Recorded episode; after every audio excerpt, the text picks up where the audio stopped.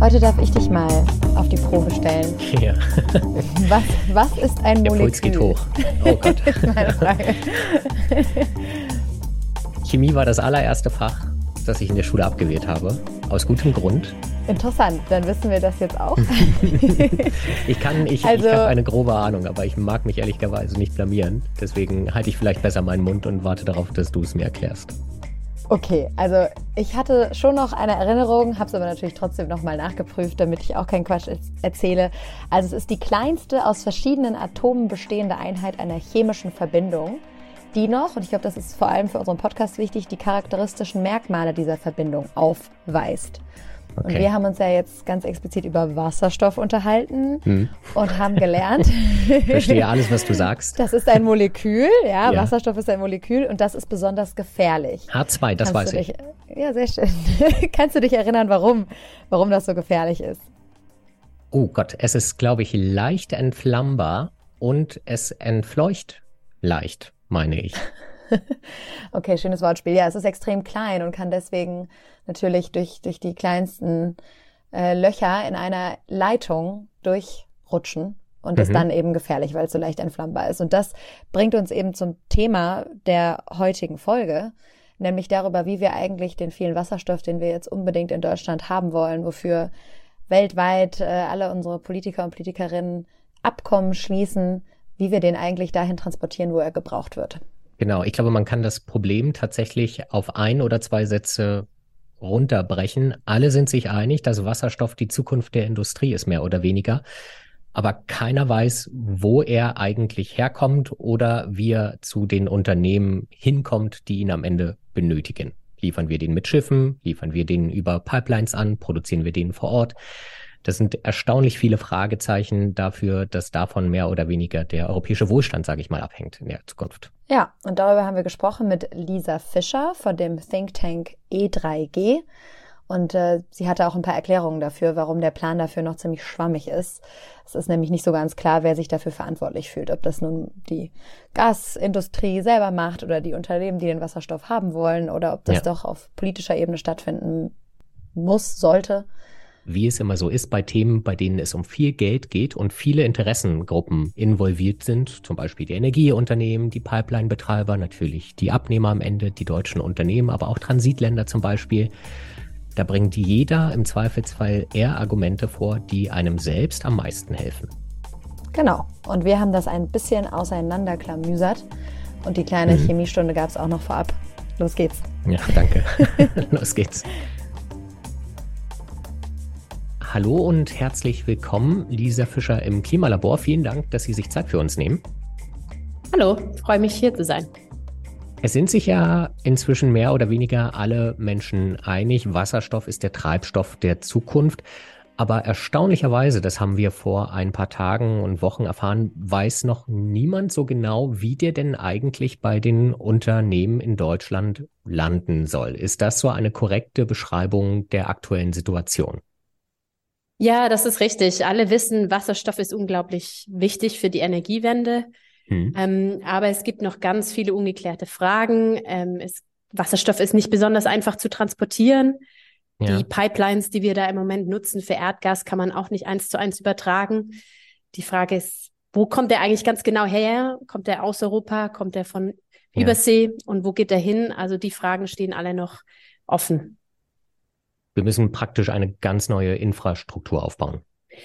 Teilweise ja, teilweise ist das ähm, die schnellere Methode. Ähm, es gibt schon auch Überlegungen, teilweise die Erdgaspipelines umzurüsten. Das braucht aber auch Investitionen. Ähm, und da fehlt uns im Moment so ein bisschen die Datengrundlage, die Entscheidungsgrundlage. Wie entscheiden wir das eigentlich und wie schnell können wir das machen? Vielleicht einmal kurz zu den Erdgaspipelines. Warum kann man die nicht einfach so übernehmen? Was fehlt da? Genau, also Wasserstoff ist ja auch ein Molekül ähm, und ähm, es kann unter Umständen auch aus Erdgas hergestellt werden, aber das ist dann eigentlich auch, wo die Gemeinsamkeiten mit dem Erdgas aufhören. Wasserstoff ist ein viel kleineres Molekül, ist extrem gefährlich und kann dadurch ähm, nicht einfach durch die Pipelines geschickt werden, sondern die müssen innen ausgekleidet werden, damit das auch sicher ist.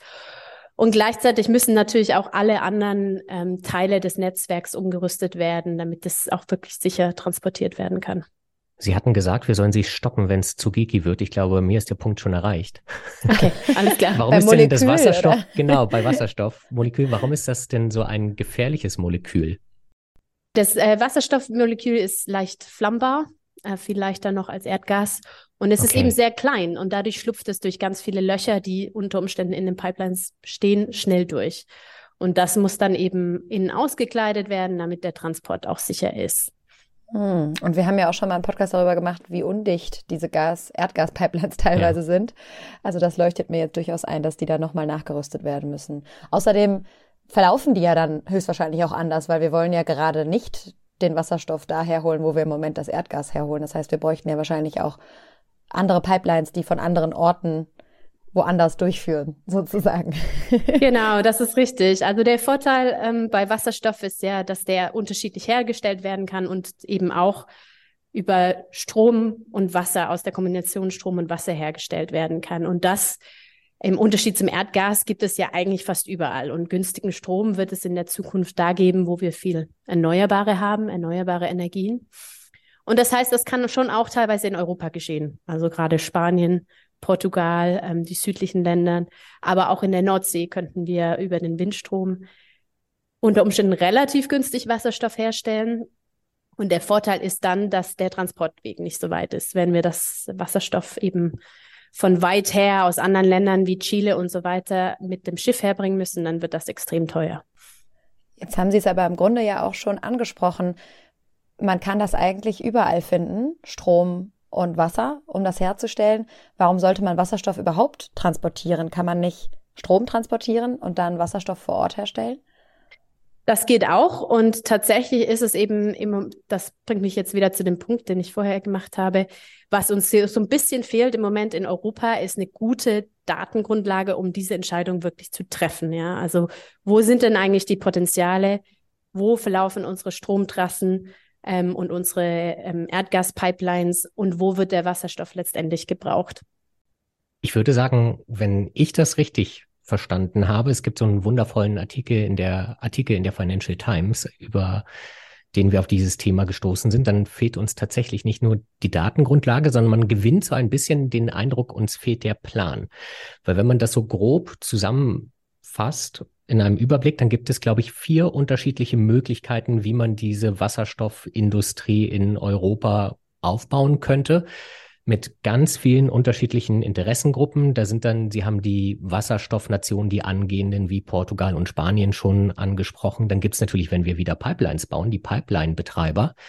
Die Pipelines müssen durch mehrere Länder sehr wahrscheinlich laufen. Also haben wir dann auch wieder Transitländer, die da ein Wörtchen mitreden wollen. Und dann natürlich die Industrie, für die am Ende der Wasserstoff auch gedacht ist. Wollen wir diese vier unterschiedlichen Möglichkeiten vielleicht einmal mit allen Vor- und Nachteilen durchgehen? Ja. okay. Gerne. Dann wollen, wollen Sie die erste aussuchen oder soll ich Ihnen die erste nennen?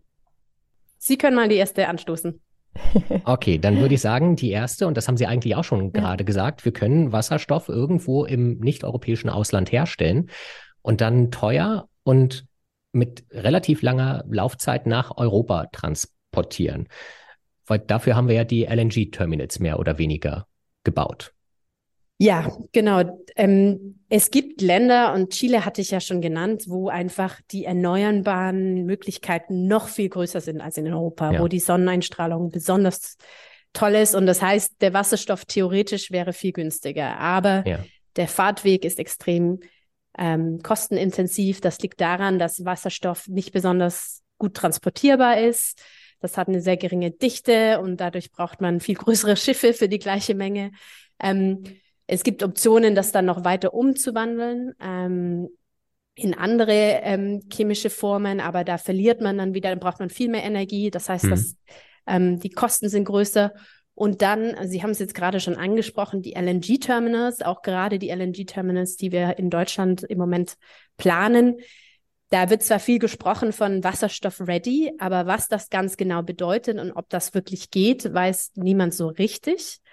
Ähm, und das heißt, auf, in der ganzen Kette gibt es ja. ähm, richtig viele Fragen. Gibt mehrere ja. Probleme offensichtlich. Ja, tatsächlich. Ich höre da bei Ihnen auch schon so eine, und auch in deiner Fragestellung, Christian, schon so eine Wertung auf jeden Fall raus, dass das eigentlich nicht so eine gute Idee ist. Jetzt ist bei mir nebenbei nur schon der Gedanke losgegangen, dass wir auf diesem Pfad ja schon verhältnismäßig weit sind. Mit Australien mhm. gibt's Abkommen, Chile haben Sie erwähnt, mit im Nahen und Mittleren Osten, also Olaf Scholz, Robert Habeck, die reisen ja auf der ganzen Welt herum und ähm, rühmen sich eigentlich auf jeder Station mit einem Wasserstoffabkommen und nicht nur die beiden, auch die EU in Form von Ursula von der Leyen hatte zu, auf der COP zum Beispiel das letzte Mal große Wasserstoffabkommen angekündigt. Also das ist doch das, wo wir gerade eigentlich am meisten investieren und drauf setzen. Die LNG-Terminals in Deutschland haben Sie auch schon angesprochen. Oder irre ich mich?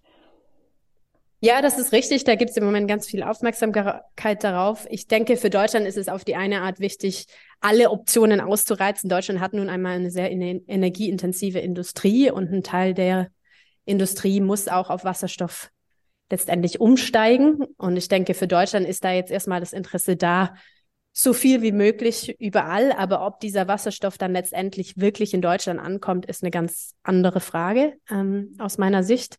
Also ich glaube, Deutschland kümmert sich vor allem darum, dass der Markt sich jetzt erstmal entwickelt.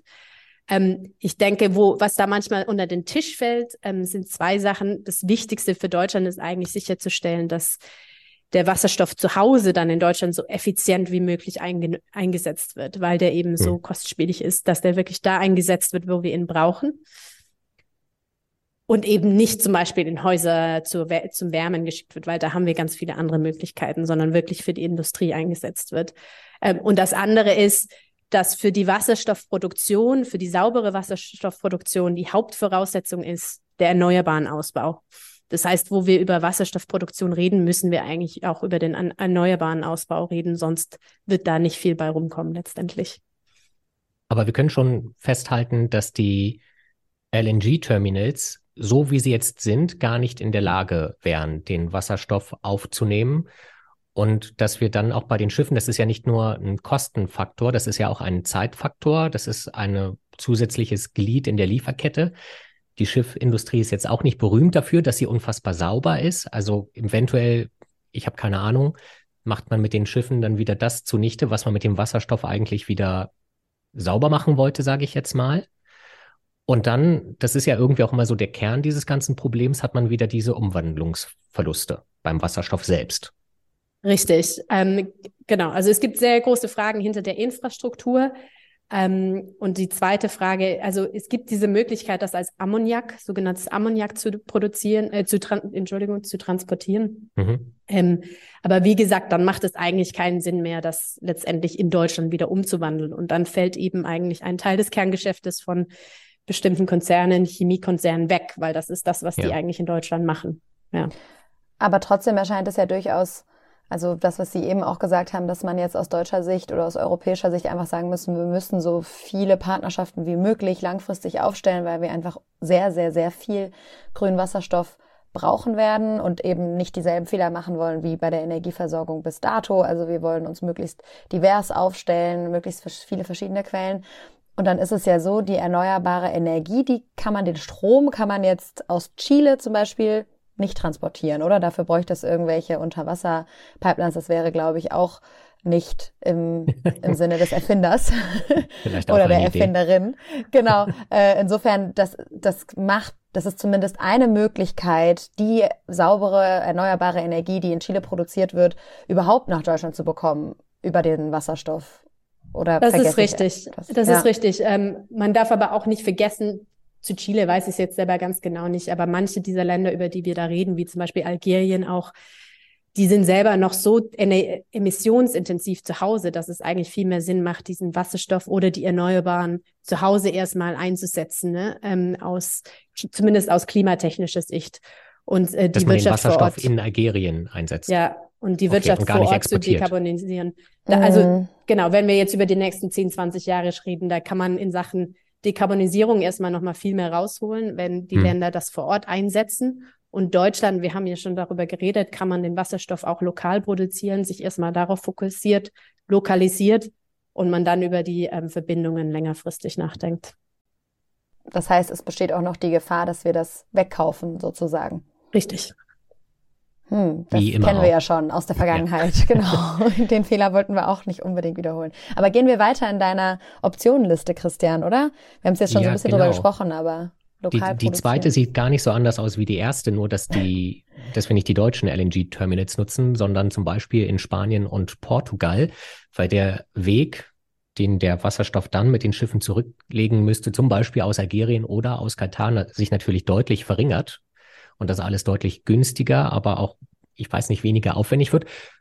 Nur dann hat man wieder den Nachteil, das möchten halt Spanien und Portugal zum Beispiel, man muss Pipelines bauen von Spanien, die dann bis nach Deutschland reichen. Ja, genau. Das ist jetzt eine spannende Frage. Ich glaube, für Spanien und Portugal gibt es diese zwei Optionen zu sagen, wir produzieren Wasserstoff hier und transportieren den in, zum Beispiel nach Deutschland oder wir importieren den und transportieren ihn weiter. Ich denke, wenn der importiert wird, ähm, auch in Portugal und Spanien, ist letztendlich der Kostenunterschied vielleicht gar nicht so hoch, aber ja. das Interesse, das da eine Rolle spielt, sind dann tatsächlich ähm, die Unternehmen in Europa, die die Gasinfrastruktur im Moment betreiben.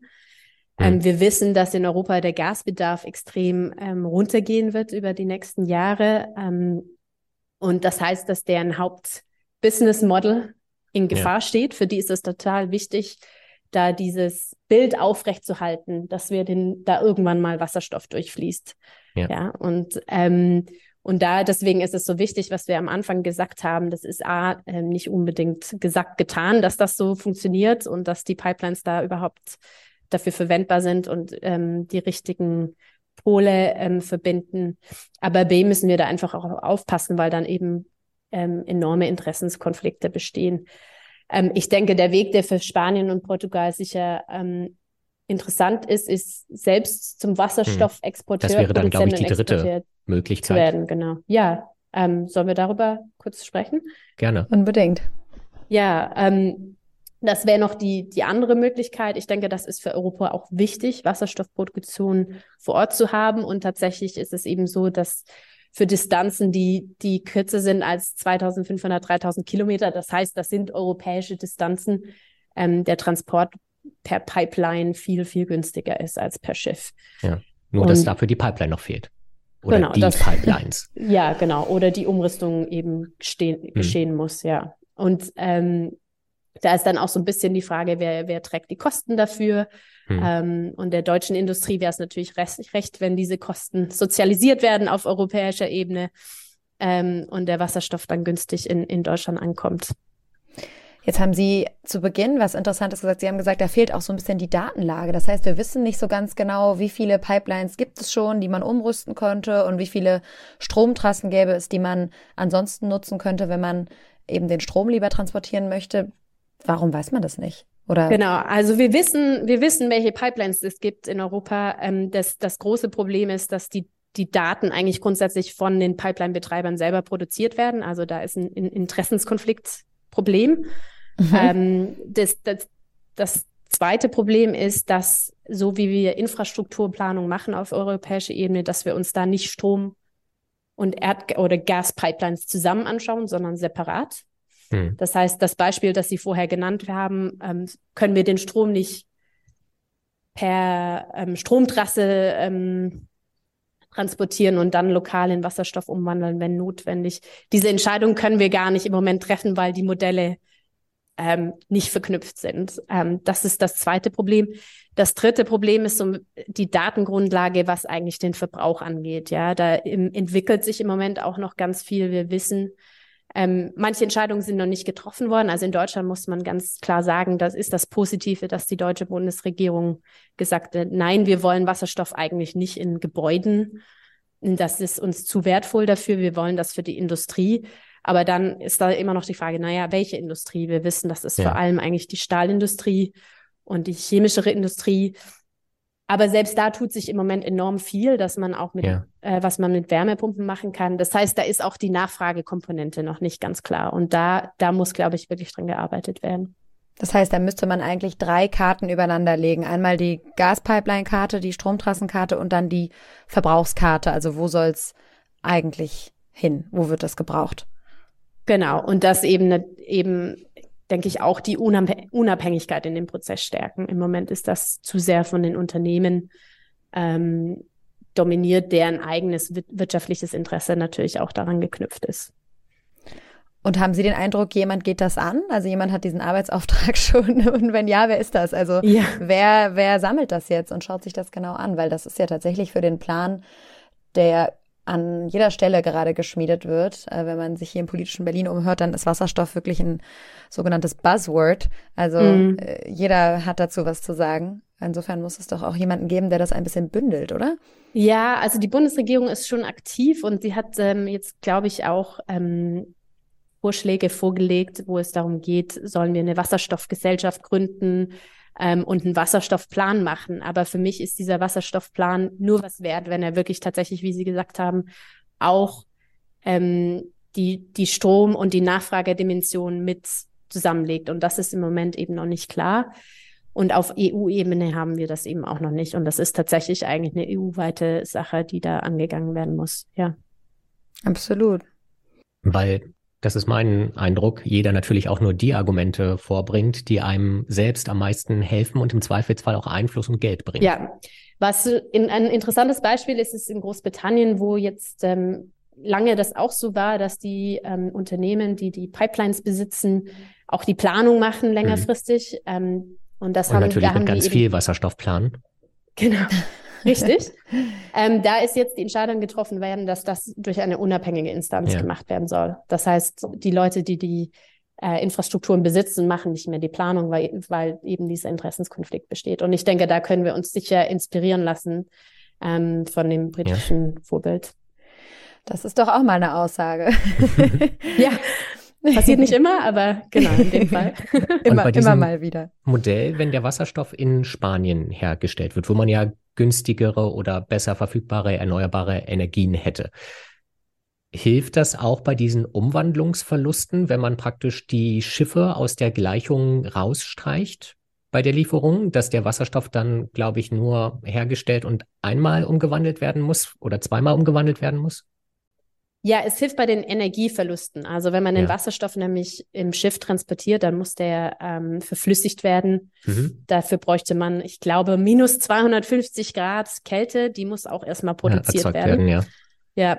Oder man macht eben diese Umwandlung in Ammoniak und ähm, da habe ich jetzt keine Kennzahlen, aber ja. es ist extrem hoher ähm, Energieaufwand. Ja, das hilft auf jeden Fall ähm, weswegen es unter anderem, obwohl es eigentlich die ursprünglichen Herstellungskosten nicht günstiger sind in, in Europa oder nicht unbedingt günstiger, sind eben die Transportkosten oft geringer. Das klingt auf jeden Fall schon mal sinnvoller, als den Wasserstoff dann mit dem Schiff großartig nach Europa, speziell nach Deutschland zu bringen. Ja, gerade auch in dem Kontext von, was wir vorher besprochen haben, dass äh, man muss ja das große Ganze da im Auge behalten. Es geht um die Dekarbonisierung ähm, und es geht darum, dass nicht nur Dekarbonisierung in Deutschland stattfindet, sondern auch in anderen Ländern.